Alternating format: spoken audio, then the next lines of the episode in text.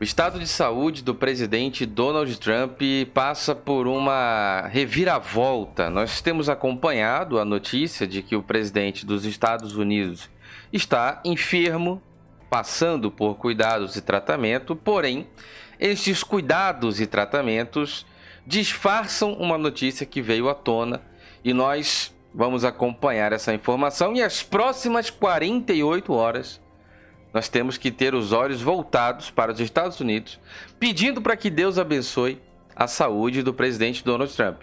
Porque parece que a coisa está mais séria do que todos pensavam, tá bom? Deixa o seu like, o seu comentário. Eu sou o Diego Ganoli. Ativa o sininho aí para todas as notificações, tanto no Facebook como no YouTube. Você pode apoiar o nosso trabalho.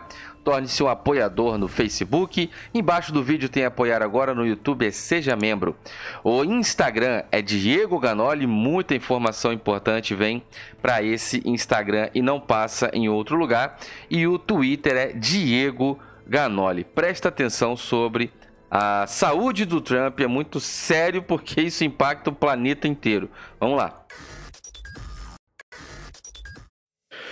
Muito bem, a matéria do Gazeta do Povo e diz para nós aqui de forma muito categórica: fonte contradiz médicos e diz que próximas 48 horas são críticas. Serão críticas para a saúde do presidente Donald Trump. Nós estamos aqui em Gazeta do Povo, Estados Unidos. A informação traz um rebuliço aí sobre o caso. uma pessoa próxima ao presidente americano Donald Trump disse aos jornalistas que fazem a cobertura da Casa Branca que, abre aspas aí, as condições vitais do presidente nas últimas 24 horas foram muito preocupantes e as próximas 48 horas serão críticas para o seu cuidado. Uma fonte próxima ao presidente americano. O comunicado repassado logo após a equipe médica que atende Trump ter dito que o presidente está muito bem, diz ainda, abre aspas, ainda não estamos em um caminho claro para que a recuperação para a recuperação completa a informação contradiz a informação da equipe médica, que diz que o presidente está muito bem. Assim como disseram que o Gugu Liberato estava muito bem, nós aqui do canal Diego Ganoli entramos ao vivo com informações diretas da Flórida, dizendo que o Gugu já não estava vivo. Nós entramos ao vivo, com muita tristeza no coração, a imprensa brasileira e médicos dizendo que o Gugu estava bem, estava vivo, estado de saúde era grave, mas estava controlado, estava vivo.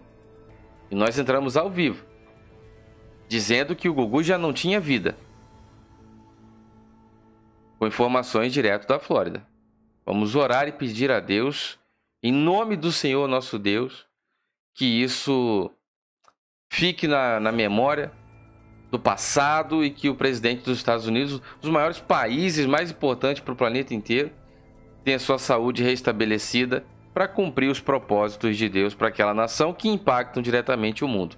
Nossas orações e sentimentos e votos de melhora ao presidente Donald Trump dos Estados Unidos. O autor do comunicado inicialmente não havia sido identificado pela imprensa, mas alguns veículos apontam que a mensagem foi repassada aos jornalistas, provavelmente pelo chefe de gabinete de Trump, Mark Meadows. Um outro relato contradiz o que o informado pelo médico de Trump. Olha só, hein? O médico de Trump fez uma informação. Outro relato desmente. Sim Conley, nesta manhã. Segundo a agência de notícias Associated Press, uma fonte afirmou que o presidente recebeu suplementação de oxigênio na sexta-feira, enquanto estava na Casa, na Casa Branca, antes de ser transportado ao hospital. Conley disse que o presidente não está precisando de suporte de oxigênio no momento mas recusou-se diversas vezes a responder aos jornalistas se Trump havia precisado de suplementação de oxigênios em algum momento anterior. Por fim, ele esclareceu que Trump não precisou de suplementação de oxigênio na quinta ou na sexta. Trump elogiou a equipe de profissionais do Centro Médico Militar Walter Reed na tarde de sábado, na tarde deste sábado. Abre aspas aqui e temos um tweet oficial da conta oficial do presidente dos Estados Unidos, abre aspas aí. Médicos e enfermeiros e todo o ótimo centro médico Walter Reed e outros de igualmente incríveis instituições que se uniram a eles são excelentes. Um progresso tremendo foi feito nos últimos seis meses no combate a essa praga.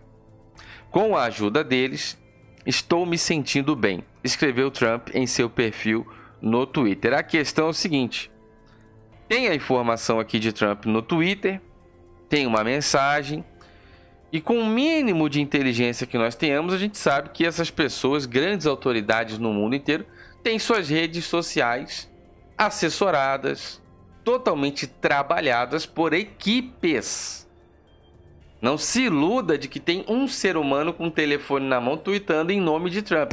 Tem equipes que trabalham a questão do, da divulgação do marketing comunicação de redes sociais de figuras públicas.